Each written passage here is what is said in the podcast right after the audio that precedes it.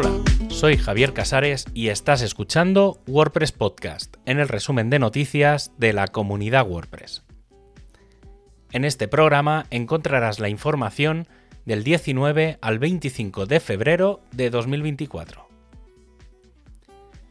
Hace un año veíamos por primera vez un sitio web de demostración en la que todo parecía dinámico. Interactuar con el sitio era sencillo, rápido y fácil. El ejemplo era una web con una lista de películas, datos y en la que, entre otras cosas, se podría marcar una película como favorita o podías ver un tráiler. En este último caso, se quedaba el vídeo superpuesto en pantalla y podías seguir navegando sin que el vídeo se cerrase. El lanzamiento se planificaba hace un mes cuando se planteó la primera versión final que se incluiría en WordPress 6.5. La Interactivity API, como su nombre indica, permite interactuar con los sitios WordPress creando una capa dinámica en el frontal, muy parecido a lo que se suele hacer con Ajax, pero con una estrategia clara de Blocks First y PHP First, retrocompatible, reactivo, de alto rendimiento y con menos JavaScript. Hace dos años que se comenzaron los primeros experimentos que acabaron en Gutenberg 16.2. Con la vista puesta en su lanzamiento, ya WordPress 6.4 incluye muchos cambios en bloques que permitían funcionar con el sistema privado de la Interactivity API y que, como resultado, permitió el lanzamiento del Lightbox en las imágenes. Ahora, con un pequeño fragmento de código JavaScript en el que se indique qué se quiere hacer y un render en PHP que diseñe el cómo se va a hacer, podemos tener ejemplos sencillos que permitan un funcionamiento mucho más dinámico de WordPress. Nueva semana, nueva versión. WordPress 6.5 Beta 2 está disponible a la espera de que el 26 de marzo llegue la versión final. Y ya que tenemos nueva versión de WordPress 6.5, también sabemos algunas cosas más que nos vamos a encontrar. Una de ellas es el soporte AVIF de imágenes, un formato moderno que puede llegar a comprimirlas hasta un 50% con respecto a los JPEG incluso con soporte a HDR.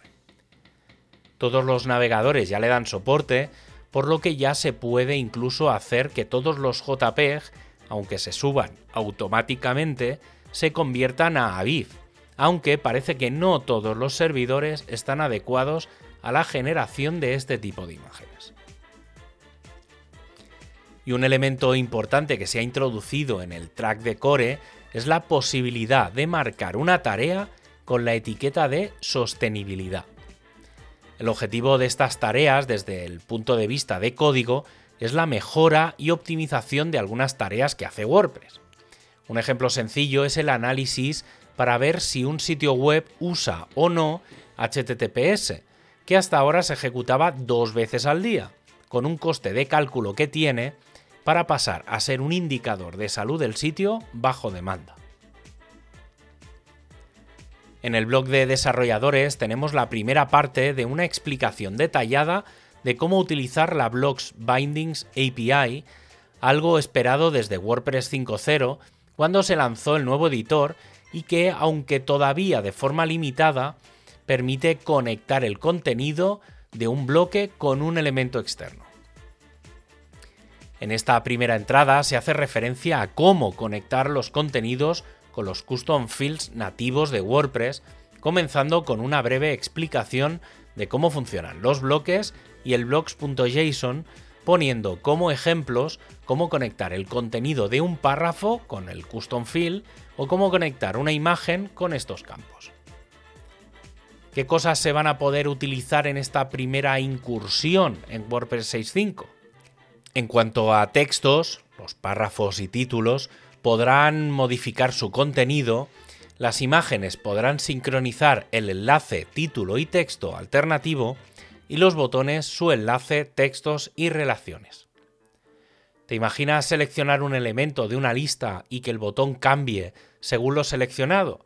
Sí, de forma nativa se va a poder hacer sin scripts externos.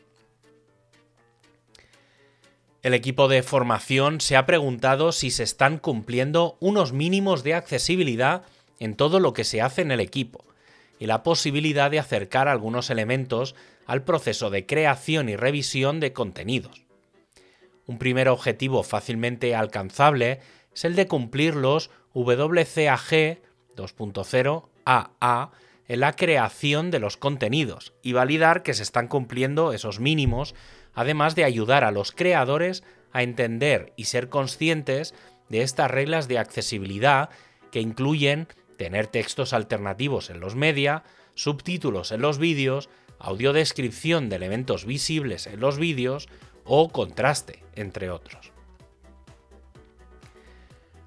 Un error desde BuddyPress 12.0 a 12.2 ha llevado al lanzamiento de BuddyPress 12.3, en el que se corrige este y otros errores. Además, se ha lanzado BuddyPress Classic 1.4, que va a ayudar a aquellos con versiones anteriores a poder utilizar plugins, temas y widgets no compatibles con las últimas versiones. Como cierre tenemos la incorporación de WordPress como proyecto al Contributor Covenant. Hace unos años que se comenzó a hacer este proceso de adaptación del código de conducta de la comunidad y en las últimas semanas se han estado actualizando en la mayor parte de los lugares en los que WordPress contribuye, incluido GitHub. Y para acabar, este podcast se distribuye con licencia Creative Commons. Tienes todos los enlaces para ampliar la información en wordpresspodcast.es o seguir el contenido también en catalán, inglés y francés. Un abrazo y hasta el próximo programa.